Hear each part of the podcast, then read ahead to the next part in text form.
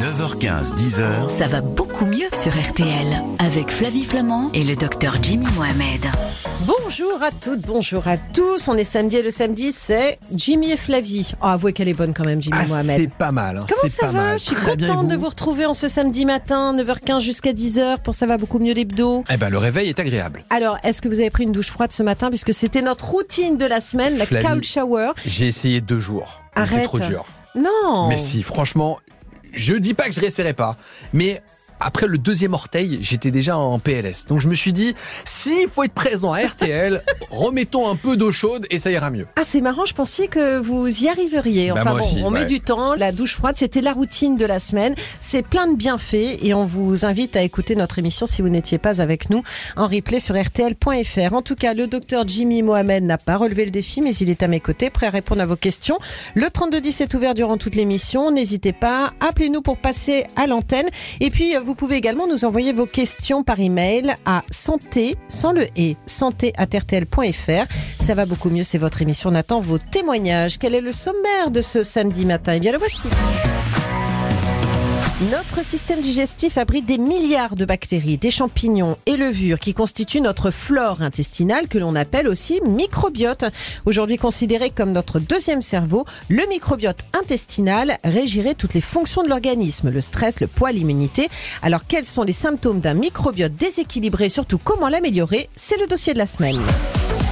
Les yaourts skir. Moi j'adore les yaourts. Moi aussi. Mais ceux-là, vraiment, s'il faut en acheter, Le top. ah, c'est le top du top. Pas les crèmes dessert, euh, machin truc. Et on vous explique tout, c'est l'aliment de la semaine. Alors, s'il est une tradition qui se perpétue chaque année à l'approche de l'automne, c'est bien la cure de raisin. Réputée pour régénérer le système digestif et revitaliser l'organisme avant l'hiver, cette monodiète peut être intégrale ou partielle, mais on va quand même tester son efficacité. C'est la routine de la semaine. Ça va beaucoup mieux sur RTL. Mais pour l'heure, place aux questions de nos auditeurs qu'on attend au 3210 et sur santé.rtl.fr. Tiffen vous écrit. C'est incroyable le nombre de femmes qui vous écrivent. ah bah oui, bah je vous le dis, Jimmy, Euh, vous faites un... Bah, excusez-moi. Bah non, mais Juliette la semaine dernière, euh, Tiffen, il y a que des femmes qui vous écrivent. Bah tiens, elle fait, Tiffen fait des poussées de boutons d'herpès labial Ah bah sympa. qui lui empoisonne l'existence. Ceci dit, je peux comprendre. Comment éviter les récidives? Existera-t-il un jour un vaccin contre ce virus? Alors, qu'est-ce qu'on peut dire? C'est quoi l'herpès déjà? Alors l'herpès c'est une infection virale. Il y a plusieurs types d'herpès. On dit de type 1 et de type 2. Le Mm. type 1 c'est le fameux bouton de fièvre qu'on va avoir ben, en embrassant quelqu'un. Et le type 2 c'est l'herpès génital qui est une infection sexuellement transmissible. Le problème c'est que dès lors qu'on a été contaminé par le virus de type herpès, il reste en nous pour toute la vie. Et il est en mémoire en quelque sorte au niveau de la colonne vertébrale, il dort et il attend de faire ce qu'on appelle une poussée. Et c'est pour ça qu'on peut enchaîner des poussées d'herpès. Mais pourquoi on fait des poussées Est-ce qu'il y a des facteurs qui favorisent ça? Complètement. On sait que la poussée d'herpès, elle peut arriver quand votre système immunitaire est un peu dans le creux de la vague. Alors ça veut pas dire grand-chose. Ça veut dire Non. que si jamais vous êtes très fatigué, que vous avez une infection virale, que vous avez des traitements immunosuppresseurs, vous risquez de faire une poussée d'herpès. Et puis on a des facteurs comme, euh, l'on a dit le stress, mais l'exposition aux ultraviolets, la lumière du soleil peut favoriser des poussées d'herpès.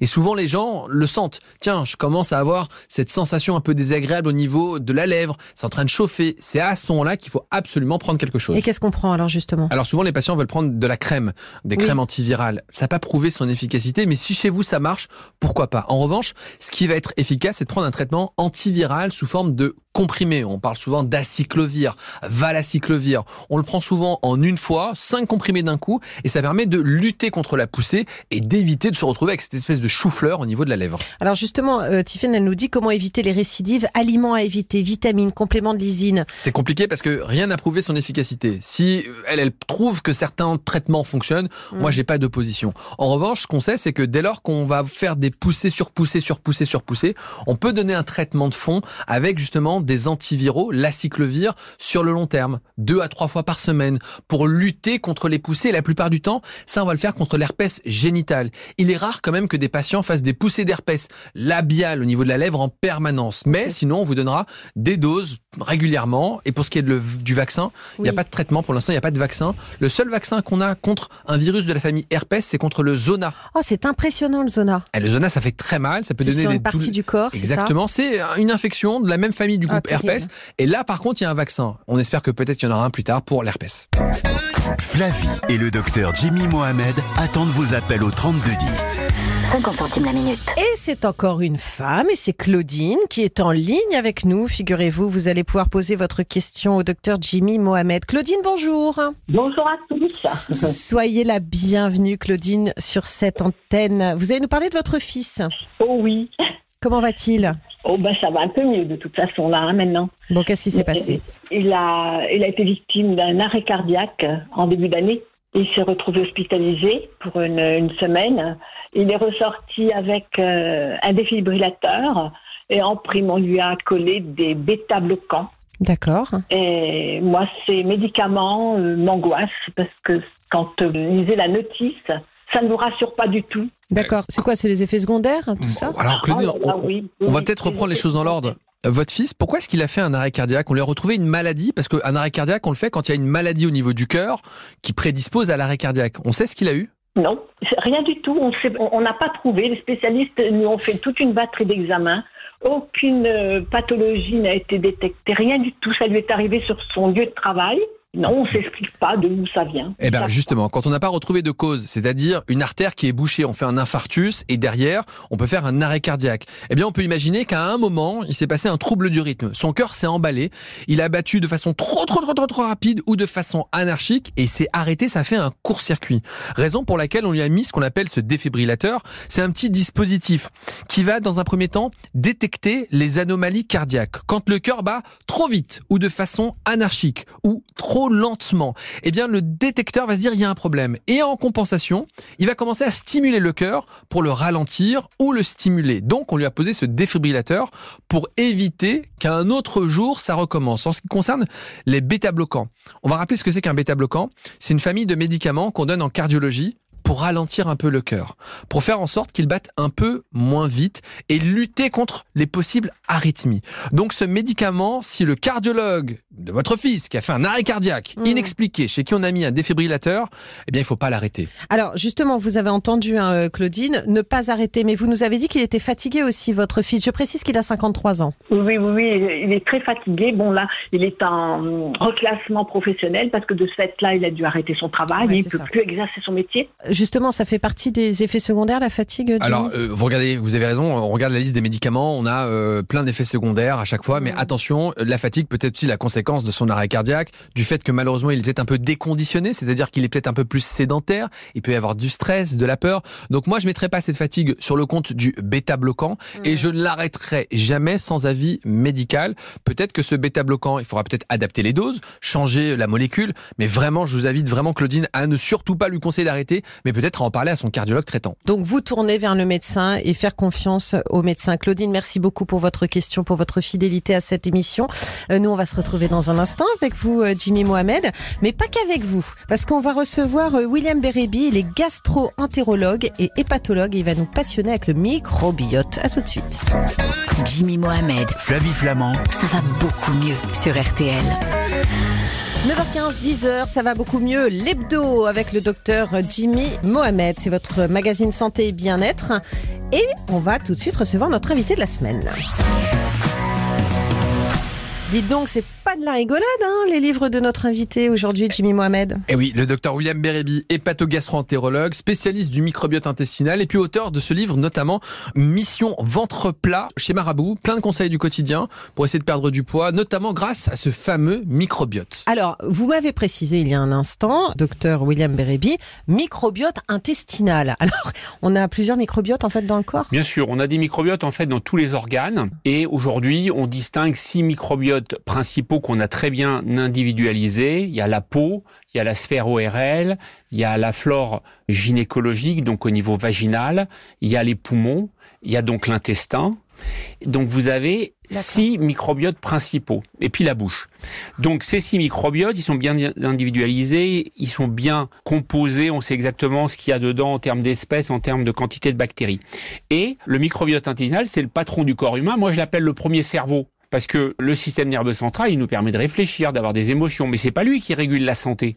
Ce qui régule la santé, c'est le microbiote intestinal, qui est un espèce d'ordinateur central avec des bactéries intelligentes qui sont connectées avec l'ensemble des organes du corps. Donc on a compris ce qu'était le microbiote intestinal. On va essayer de définir un autre terme qu'on emploie régulièrement, dont on va parler dans l'émission, les probiotiques. Ah. Qu'est-ce que c'est qu'un probiotique? On me dit toujours d'en prendre, moi. C'est dans les pharmacies, dès que j'ai un trouble un peu, ou dès que je vais voyager, ou je pars en vacances, on me dit prenez des probiotiques. Tout à fait. Donc moi, je les utilise beaucoup en médecine microbiotique puisque j'ai établi des protocoles depuis 2016 que j'utilise auprès de mes patients.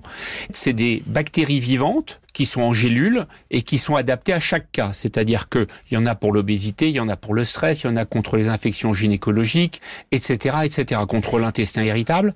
Ce qui compte, c'est de choisir les bonnes souches, pathologie par pathologie. Donc ça veut dire qu'il faut s'y connaître, il faut vraiment Il faut en s'y parler à connaître, il son... faut lire des livres, il faut avoir des bonnes informations, il faut écouter la radio et savoir quelle souche prendre. Parce qu'en pharmacie, on va pas vous donner nécessairement le, Le bon. probiotique qui correspond à votre problème. Mais qu'est-ce que ça régule? Pourquoi est-ce que c'est si important que ça de prendre soin de son microbiote? Parce que le microbiote, donc comme je vous le disais, est composé de 39 000 milliards de bactéries intelligentes et communique directement avec le système nerveux central avec 200 millions de neurones. Donc tout ça est connecté. Donc quand il est déséquilibré, ce qu'on appelle une dysbiose, à ce moment-là, il va y avoir un dérèglement de tous les organes.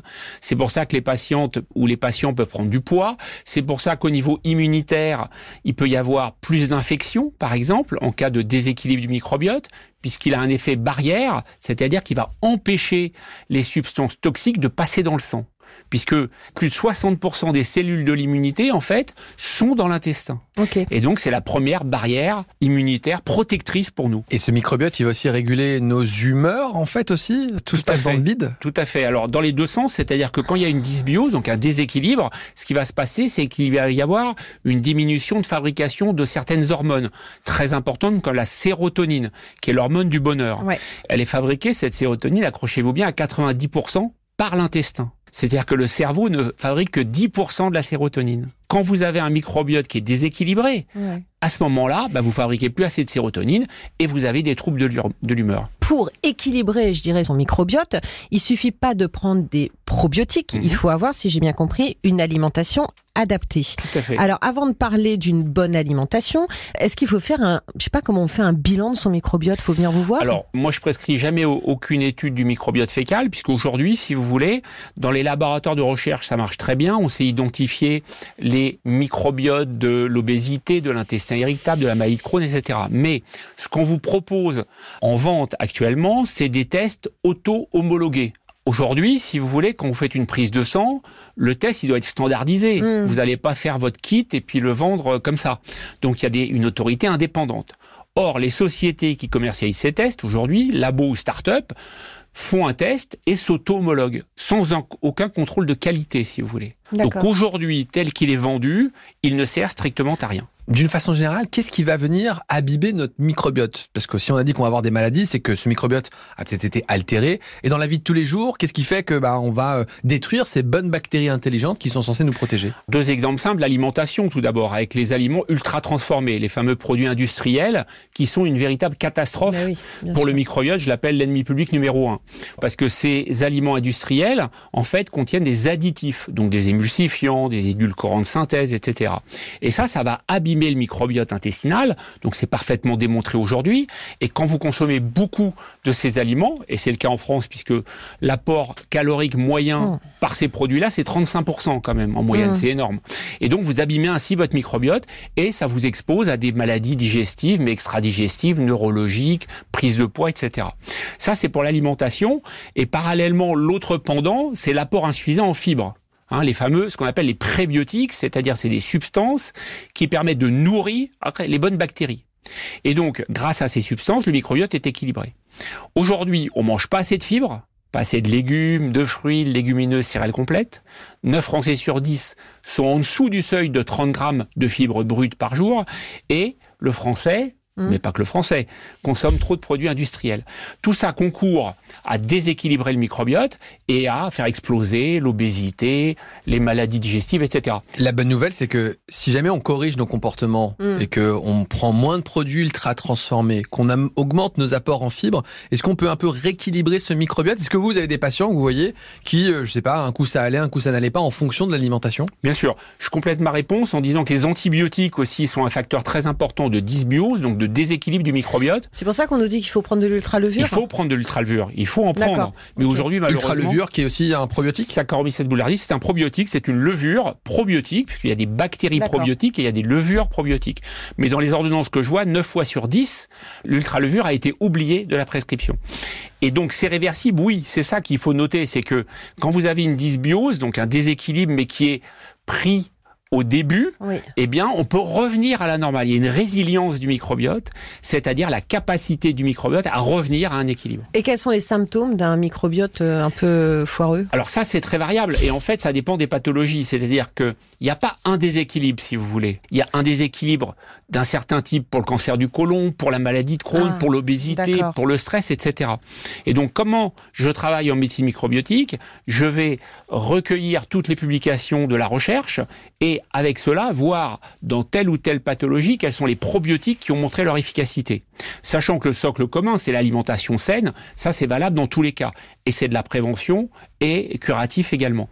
C'est comme ça qu'on va savoir quelle souche donner pour tel ou tel problème. Donc euh, les symptômes, c'était votre question, sont très variés. Ça peut être une prise de poids anormale, ça peut être des douleurs au ventre, des problèmes de transit, ça peut être un stress anormal, des infections gynécologiques récidivantes, etc. Ah oui, d'accord. Donc tout ça, c'est des symptômes de dysbiose, donc de déséquilibre. Vous êtes notre nouveau meilleur copain, donc on va vous garder dans ce studio. Encore plein de questions à vous poser au sujet de notre microbiote. Et puis après, mon cher Jimmy, on va parler du yaourt Skir. On- Oh oui. C'est même pas la peine de laisser planer le suspense. C'est hyper bon pour votre santé. C'est ultra validé. Et c'est ultra validé. Et donc, euh, Jimmy vous expliquera pourquoi. Et puis des questions aussi que vous avez à lui poser. À tout de suite. Ça va beaucoup mieux sur RTL. Avec Jimmy Mohamed et Flavie Flamand. Et juste avant de découvrir vos nouvelles questions à l'intention donc de Jimmy Mohamed et euh, de parler des bienfaits du skir, nous sommes toujours en compagnie du docteur William Bérébi qui est auteur donc euh, de différents ouvrages. En cite deux aux éditions Marabout, euh, Médecine microbiotique et Mission ventre plat. Quel bon ouvrage et quel euh, bon conseil que vous nous livrez là. Alors des questions sur le microbiote aujourd'hui. On commence avec vous Jimmy Oui, parce qu'on parle de mission ventre plat, on se dit, est-ce qu'on peut perdre du poids grâce au microbiote? Et Est-ce qu'il existe des probiotiques validés par la science qui permettent de perdre du poids? Tout à fait. Donc l'idée chez quelqu'un qui est en surpoids ou en obésité, ça va être de rééquilibrer l'alimentation, comme je l'ai indiqué tout à l'heure, Mhm. avec beaucoup de fibres prébiotiques. Mais il y a également des probiotiques qui sont validés dans cette indication-là et qui permettent d'agir sur la leptine. La leptine, c'est l'hormone de la satiété et d'augmenter la satiété. Ce qui fait que pour une quantité alimentaire donnée, vous allez être calé, en quelque sorte, beaucoup plus vite et ressentir une satiété. Et c'est vrai notamment pour le sucre, puisque le sucre, c'est un peu l'ennemi public numéro 2, on va dire. Mhm. Et donc, avec euh, ce probiotique-là, qui est la souche Hafnia alvei HA4597, c'est son nom technique, on va augmenter sa capacité à résister à l'envie de manger. Mais ça, ça, on le prend où euh, On le demande où ce En probiotique? pharmacie, en pharmacie. Et donc on demande alors le fameux Non, probiotique alors- pour maigrir? dans les médias ou sur les réseaux sociaux, je donne jamais les noms commerciaux Oui, parce que je suis indépendant, mais dans le livre, ils y sont avec mes protocoles, avec les posologies, etc. D'accord. La question que je me posais, c'est que est-ce qu'il y a une sorte de régime idéal pour le microbiote en règle générale, ou est-ce que j'ai un microbiote, Jimmy a le sien, vous avez le vôtre, et finalement en termes d'alimentation, ce qui me convient ne vous convient pas forcément. On a tous un microbiote différent, unique. J'appelle ça l'empreinte microbiotique. Néanmoins, on a les mêmes socles, si vous voulez, de bactéries et de bonnes bactéries, notamment en termes d'espèces. Ce qui fait que ce qu'il faut faire, c'est valable chez tout le monde. Il n'y a pas de différence en termes alimentaires. C'est les légumes, les fruits, les légumineuses, les céréales complètes en bonne quantité et les graines, graines de lin, graines de chia avec le régime méditerranéen 2.0 que je détaille dans mon livre. Ça veut dire quoi? Que les patients qui sont obèses ont un microbiote qui est différent de ceux qui ne sont pas obèses. Et on peut aussi les croire quand ils disent bah, je mange pas beaucoup, mais je Ouais. grossis malgré tout. Parce que souvent, Oui, c'est ce qui vrai. revient et on les traite de menteurs. Bah non, euh, c'est- tu dois manger comme 12. euh, Ce vu- qui est tellement Et injuste. c'est Tout c'est un à peu fait. injuste. C'est tout à fait vrai. C'est d'ailleurs Mm. euh, très peu connu encore l'impact du microbiote sur le poids. Avant, on disait oui, voilà, euh, c'est génétique. Mais en fait, on s'est aperçu que dans les gènes, il n'y avait rien d'extraordinaire, de fondamentalement différent. On disait si vous mangez mal. Alors effectivement, il y a des familles où il y a une alimentation délétère qui se transmet, mais il y a plein de gens qui mangent normalement. Il suffit de faire leur bilan et puis euh, ils prennent du poids quand même. Et donc ça, ça passe par le déséquilibre du microbiote. Effectivement, comme vous le disiez, le microbiote des patients en obésité, il est très différent puisqu'il y a moins de bonnes bactéries, ce qu'on appelle les bifidobactéries et les lactobacilles, et il y a moins de variété. C'est-à-dire qu'on a normalement 250 espèces différentes environ, et bien eux, ils vont en avoir 100 ou 150 par exemple. Vous nous parliez il y a un instant du régime crétois que vous développez donc dans Mhm. votre ouvrage. On va parler un petit peu peut-être de ces régimes parce que j'imagine que manger crétois, manger italien ou manger japonais, ça n'est absolument pas la même chose pour notre microbiote. Absolument. Il faut une alimentation vraiment axée, et ça c'est ce que j'explique à mes patients, sur les légumes, les fruits, les légumineuses et les céréales complètes. C'est-à-dire qu'il faut supprimer donc les produits transformés, puisque paradoxe, si vous voulez, prenons le riz qui est vendu le plus souvent, c'est le riz blanc. Or le riz blanc, il n'y a plus de fibres. Donc en fait, les produits industriels ont fait en sorte qu'ils Ouais. ont gommé ce qui est bon pour nous en enlevant les fibres et en nous donnant à manger en quelque sorte des produits qui nous abîment. Et donc si vous voulez, on est dans un paradoxe absolu. Donc les sushis, Ah bah, les Bah, sushis, même combat, euh, rien d'extraordinaire, c'est du riz blanc, donc euh, c'est pas spécialement bon. C'est pas fait pour le microbiote. Est-ce qu'on peut imaginer euh, dans le futur traiter certaines maladies grâce à des probiotiques? Vous avez parlé tout à l'heure du lien entre le stress, l'anxiété et le microbiote. Est-ce qu'on peut imaginer des probiotiques pour justement améliorer un petit peu l'humeur? Tout à fait, ça existe dès aujourd'hui, ça s'appelle les psychobiotiques. Donc les psychobiotiques, il y a les prébiotiques, donc les fibres, il y a aussi les oméga 3 qui jouent un rôle très intéressant dans les troubles de l'humeur et la vitamine D. On sait qu'il y a 30% des gens dépressifs qui répondent pas aux antidépresseurs, mais par contre, si on les traite bien, vitamine D, oméga 3 et psychobiotiques, ils s'améliorent. Et il y a des souches qui sont connues aujourd'hui qui permettent d'améliorer l'humeur. Et on sait aussi, dernier point, c'est que le stress chronique, par exemple, quelqu'un qui se dit je suis stressé chronique, il a donc déjà une dysbiose de départ. Et le stress chronique va augmenter le taux de cortisol. Ouais. Et le cortisol, on sait qu'il abîme la barrière intestinale et augmente la perméabilité intestinale, donc rend l'intestin poreux. Et donc, l'un aggravant l'autre, le patient, si on n'équilibre pas son microbiote, ne peut pas véritablement aller mieux. Très rapidement, est-ce que c'est intéressant de donner des probiotiques aux enfants ou est-ce que les enfants naissent avec un microbiote euh, tout Alors, nickel le- leur microbiote est pas complètement définitif avant 2-3 ans. On peut donner tout à fait des probiotiques aux enfants, notamment l'ultralvure. Et il y a des probiotiques également qui existent pour les coliques du nourrisson, les fameuses coliques où l'enfant devient tout pâle à mal au ventre.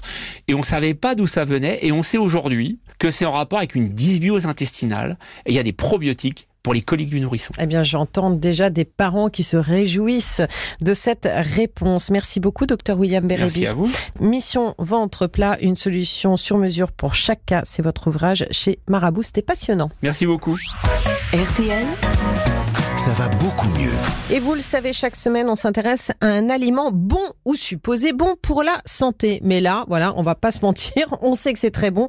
Et vous allez nous parler du skir, c'est la star des euh, produits laitiers en fait dans les rayons. Oh. euh. Complètement. C'est un super yaourt. Alors Ouais. tiens, on va peut-être rappeler ce que c'est qu'un yaourt parce que c'est un peu euh, consommé euh, de façon euh, anarchique. Alors un Mhm. yaourt, c'est du lait fermenté qui va être composé uniquement de lait, éventuellement de la crème et puis des ferments lactiques spécifiques. C'est tout là l'intérêt de ces yaourts parce que finalement, grâce aux ferments lactiques, ils vont être parfaitement adaptés pour votre microbiote car ils vont contenir des probiotiques. On est bien d'accord que dans les yaourts, on met pas toutes les cochonneries, les desserts industriels et tout. Non, alors ça c'est pas des yaourts parce que souvent euh, au dessert les enfants je peux manger un yaourt. Oui, il va prendre un yaourt, il Oui. ouvre le frigo Et c'est là une il danette quoi. Voilà, une danette ou un flamby ou Mm. une liégeoise, je Oh. sais pas quoi. Voilà, il y a Mm. plein de marques qui existent et en réalité qui ne sont que des produits ultra transformés qui vont contenir beaucoup beaucoup de sucre, même les bio. Parce que moi, à moi, je me suis fait avoir. J'ai acheté des yaourts bio euh, au chocolat. Je dis bon bah on va faire un effort, on va donner euh, des yaourts bio qui coûtent plus cher.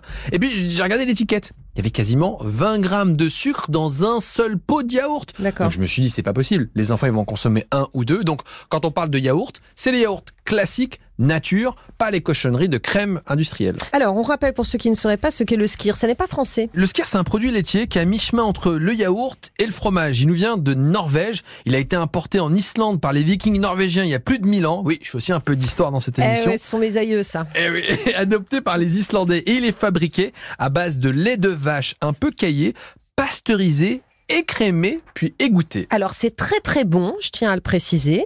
Mais pourquoi est-ce que c'est bon aussi pour la santé? C'est hyper intéressant parce que dans du skier, vous avez beaucoup de protéines. On sait que la protéine, c'est ce qui permet de fonctionner et qui permet de créer notamment du muscle. Dans 100 grammes de skier, vous avez 10 grammes de protéines. C'est absolument énorme. Pour vous donner un élément de comparaison, dans le poulet, pour 100 grammes, vous avez 25 grammes de protéines. Dans un simple yaourt, vous avez 10 grammes de protéines. Donc c'est super bien. Mais en plus de ça, le skier, il est pas du tout sucré. C'est quasiment zéro sucre. Il peut y avoir 2 grammes de sucre et puis on passe à autre chose et quasiment pas de matière grasse. Donc en gros, vous avez des protéines, des protéines et encore des protéines. Et si je ne trouve pas du skir, est-ce qu'il y a éventuellement euh, des yaourts qui lui ressemblent? Oui, parce qu'un des freins du skier, c'est que ça coûte un peu cher, il faut le reconnaître. C'est environ 6 euros le kilo quand on achète les gros pots. Ouais. Ça coûte un peu moins cher que les petits formats. Mais il y a des alternatives. Le yaourt grec contient quasiment autant de protéines, très peu de sucre, très peu de matière grasse. Et puis, on a une alternative qui coûte encore moins cher, qui est le fromage blanc. Tout simplement les petits Suisses, hein, nature, Mm. qu'on donne aux enfants, dans lequel on peut mettre un peu de confiture, des graines de chia, on peut mettre des amandes pour donner un dessert un peu particulier parce qu'en plus il y a de la texture. Souvenez-vous que dans les crèmes dessert, les enfants ils les gobent en deux secondes. Dans le Oui, c'est il y, a, vrai. il y a de la mâche. En fait, vous avez l'impression de consommer un vrai aliment. C'est pour ça que le skier, il faut vraiment euh, en manger sans modération. Allez, tous au skir. Euh, on se retrouve dans un instant avec vous, Jimmy Et pas au Mohamed. Ce qui n'est pas du tout la même chose et c'est pas l'air. On se retrouve dans un instant avec vous parce qu'on a eu des questions de nos auditeurs évidemment. À tout de suite.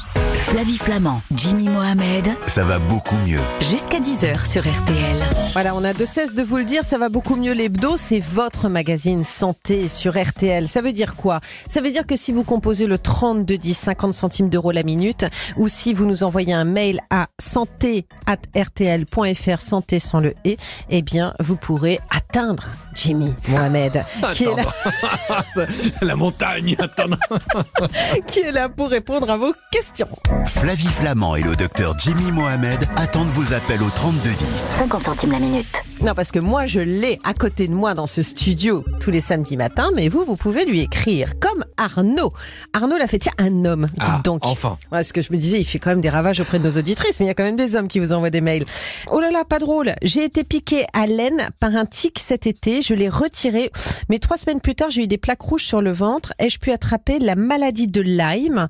Quels en sont les symptômes et quelle est la gravité de cette maladie? C'est quoi déjà la maladie de Lyme? C'est une maladie qui est transmise à l'homme par une tique qui va être infectée par une bactérie qui est contenue dans la tique. Donc c'est une tique malade. Exactement, c'est une tique malade par une bactérie qu'on appelle Borrelia. Alors je tiens à vous rassurer, toutes les tiques ne sont pas porteuses de la maladie, heureusement. On estime que seul 1% des piqûres de tiques peuvent être à l'origine de cette maladie de Lyme. Mais alors, est-ce qu'il faut s'inquiéter des plaques sur le ventre pour Alors c'est vrai que si vous avez été piqué et que dans les deux à trois semaines qui suivent la piqûre, vous avez une éruption production cutanée, c'est que très certainement vous avez fait une forme primaire de la maladie, puisque 95% des formes de maladie de Lyme eh bien, débutent avec une forme cutanée, avec une éruption qui va partir au bout de quelques jours sans qu'on fasse grand-chose. Donc il n'y a pas de traitement, on, on fait rien. Ah bah si, parce que quand il y a l'éruption cutanée et que vous avez été piqué, on parle d'un érythème migrant, c'est-à-dire qu'il arrive et qu'il repart. À ce moment-là, on doit vous traiter avec des antibiotiques, de l'amoxicilline ou Oui. un autre antibiotique qu'on appelle la doxycycline pendant deux à trois semaines pour éviter d'avoir ce qu'on appelle une forme secondaire, c'est-à-dire que la maladie évolue. La forme primaire, c'est l'éruption cutanée. La forme secondaire, c'est celle qui va donner des symptômes plus étranges. C'est pas drôle ça. hein C'est moins rigolo. Ouais. Des douleurs articulaires, une paralysie parfois faciale, Oh là là. une faiblesse musculaire, une fatigue inexpliquée.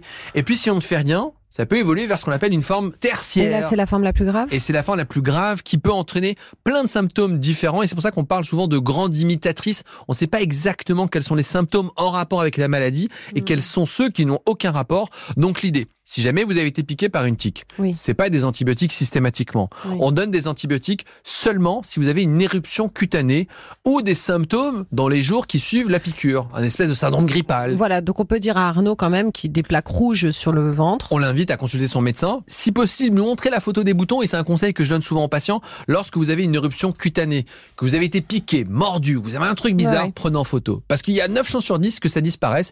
Et puis après, on fait une description un peu anarchique au médecin. J'avais des boutons, ça grattait, parce que ça se trouve, Arnaud, il a pas du tout la maladie de Lyme. Ça se trouve, il a été piqué autre chose. par autre chose et tout va bien et on passe à autre chose. Et si jamais c'était la maladie de Lyme, 2 à 3 semaines d'antibiotiques et normalement, il n'y aura pas de forme secondaire. Arnaud, n'hésitez pas à nous tenir au courant, hein, parce que non seulement on aime euh, avoir vos questions sur euh, santé.rtl.fr, mais on aime aussi prendre de vos nouvelles. On espère en tout cas que la réponse de Jimmy Mohamed aura pu vous aider. Vous aimez le raisin? Ah, j'adore ça. Moi Oh là aussi. Jusqu'à 10h, ça va beaucoup mieux sur RTL. Alors ça, ça va être euh, notre routine de la semaine, puisque je rappelle à tous nos auditeurs que vous n'avez pas tenu la routine de la semaine dernière. Bah, merci. Et que vous avez tenu deux jours seulement avec les douches froides. Est-ce qu'il vous est déjà arrivé donc de faire des cures de raisin? Ah non, jamais. Et là, malheureusement, on Ah fera bah pas moi, de cure de raisin. Non, sérieux, Flavie Mais oui, Oh non. mais non mais Pourquoi? Non mais j'ai essayé. Alors je vous dis ça parce que d'ailleurs je, je peux la citer, mais Michel Larocque, donc euh, la comédienne Michel Larocque, fait une cure de raisin à la rentrée, donc euh, chaque année. Alors déjà, est-ce que le raisin c'est bon pour la santé? Parce que c'est elle qui m'avait dit vas-y essaye, Alors. et j'ai fait trois jours. On est d'accord que le raisin, c'est un super aliment. Oui. Le raisin, en plus, il est pas cher en ce moment. hein. Je l'ai vu à 2,50€ le kilo, le raisin Mm. muscat, alors qu'il était à 7-8 euros. Donc, c'est peut-être le moment d'en acheter. C'est vrai. On sait que le raisin, il va contenir des antioxydants. Le raisin, lorsqu'il est coloré, eh bien, en fait, il a des pigments qu'on appelle des polyphénols, qui ont eu un effet antioxydant et qui vont lutter contre ce qu'on appelle les radicaux libres qu'on va produire de façon naturelle, qui sont des déchets. Oui. On sait que le raisin, il va être protecteur puisqu'il contient ce qu'on appelle un polyphénol particulier du resveratrol. Et ce resveratrol, il est protecteur contre les maladies cardiovasculaires. Le raisin, on le sait, il permet de diminuer la tension artérielle, d'améliorer le contrôle du cholestérol. Et puis, il y a un lien entre ces antioxydants et la prévention de certains cancers. Donc oui, le raisin en tant que tel, c'est un super aliment, c'est validé. Moi je l'ai fait pendant trois jours. Est-ce que c'est absurde ou pas Je pense à titre personnel que c'est absurde. Ah bah ouais, mais dites-le moi et dites-le nous, bien Parce au que contraire. souvent, on veut faire une cure de détox. On voudrait en une semaine gommer tout ce qu'on a fait de mal durant 51 semaines. Pop, pop, pop, pop, pop. Moi, si, en réalité, c'est ce qu'on veut faire. On veut se donner de bonne oui, oui, conscience. oui, ça, je dois convenir que c'était un peu pour ces raisons-là que je l'ai fait. Donc, plutôt que de se concentrer sur trois jours, oui, une semaine, allez, bien sûr. où vous allez faire quelque chose. Est-ce que vous pensez réellement qu'on va gommer les 51 Bien semaines non. où on n'a pas eu forcément un comportement super cool grâce à une semaine Non. C'est en ça que les cures détox, en fait, elles ont aucun intérêt. Parce que vos organes, que sont le foie et le rein qu'on veut soi-disant détoxifier, ils n'ont pas besoin de vous et du raisin pour se détoxifier. Mais si je le fais juste pour avoir une sensation, par exemple, de me nettoyer, de pouvoir. euh, Moi, franchement, pendant deux trois jours, d'ailleurs, j'avais été très surprise parce que je n'avais pas eu faim. Donc ça, j'avais trouvé ça assez génial parce que c'était pas une cure difficile parce que je mangeais du raisin tout le temps. Mais je m'étais sentie plus légère. euh, Vous l'avez fait trois jours. Je vous invite Ah à le faire oui, quelques oui. jours supplémentaires. Oh, Et pas d'un sûr. moment, Oh, dit- bah voilà. Donc le principe des monodiètes, c'est Mm. qu'on va manger un aliment. Là, c'est le raisin et des fois on parle de la pomme. Des fois, enfin, ah à chaque tendance, on a un nouvel aliment. Au bout de quelques jours, effectivement, on va se dire, ah, bah, je me sens mieux, j'ai de l'énergie. Et puis j'ai perdu du poids, c'est incroyable. J'arrive avec une monodiète à perdre des kilos très facilement. Oui, vous perdez du poids, mais vous perdez de l'eau et du muscle. Donc vous vous rendez pas Ouais. compte parce que sur la balance vous dites j'ai perdu 3 kilos, mais vous avez perdu 3 kilos de muscle et d'eau. Oui, pas Et- le gras, quoi. Mais non. Et Bah, dès lors c'est que vous allez retrouver une alimentation normale, parce que au bout de 4 jours, 5 jours, on va péter les plombs, on va retrouver une alimentation normale et même on va être un peu frustré parce que le raisin ça va 2 minutes, mais on a quand même envie de manger, je sais pas moi, un peu de pain, un peu en chocolat, de la viande, on a envie de se faire Mm. plaisir.